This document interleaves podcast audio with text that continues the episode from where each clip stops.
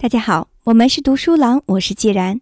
今天接着和大家分享由凯文·凯利所著的《技术元素》第五章：未来。未来的一天，不远的将来，我的一天将是如此。早晨还没起床，我就开始使用屏幕。我伸手够向枕头边的屏幕查看时间，它是我的闹钟，也是我浏览滚动新闻的地方。小平板上显示着朋友发来的信息，我用大拇指轻划一下，这些信息就消失了。起床后，我走进浴室，墙壁的屏幕显示着一幅艺术新作，它们比昨天的那幅艺术作品更阳光，更令人愉悦。梳洗完毕，我穿好衣服，站在衣柜的屏幕前，它显示红领带和我的衬衫比较配。在厨房里，我开始细读新闻。我喜欢水平的桌面显示器。我挥舞手臂，控制屏幕上的新闻滚动。我转向橱柜上的屏幕，寻找我最爱的麦片。漂浮在冰箱上的屏幕显示里面有新鲜牛奶。于是我打开冰箱，拿出牛奶。牛奶盒侧面的屏幕邀请我玩游戏，不过我关掉了它。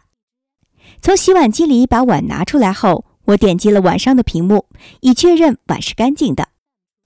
吃麦片的时候，我只要点点头，新闻就会自动滚动。当我密切关注某条新闻的时候，那条新闻就会变得更详细具体。随着我阅读的更深入，本本上就会有更多链接、更密集的说明。这时，我开始阅读关于当地市长的一篇调查性长文，但该送儿子去学校了。我冲上车，继续在车上读厨房里未看完的新闻。我开着车，车上的屏幕则把新闻读给我听。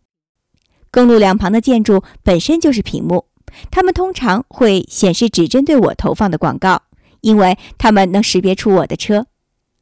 我一般都无视这些广告，除非它们显示着与我正在听的新闻有关的说明或图表。我通过车上的屏幕查看今天早上哪条线路最畅通。我的车能获知其他司机的路线。因此，他通常会选择最好的路线，但这也并非万无一失。因此，我喜欢自己在屏幕上查看交通状况。在儿子的学校，我开始使用走廊上的屏幕墙。我面对屏幕举起手，露出手掌，屏幕就识别出了我的身份。屏幕上显示出我的个人界面，我可以在上面查看我的信息。我看了一眼自己想要了解详情的信息，屏幕就把它们展开。我挥动手臂，把一些信息挪到前面，把其他信息存档。有一条信息比较紧急，我做出缩捏的手势，就开始进行虚拟会议。身处印度班加罗尔的合作伙伴正通过屏幕同我讲话。之后，我来到办公室，用手摸了下椅子，办公室便识别出了我的身份。房间里和桌子上的所有屏幕都已经准备就绪，待我使用。我在办公室工作的时候，屏幕的眼睛会密切地注视着我。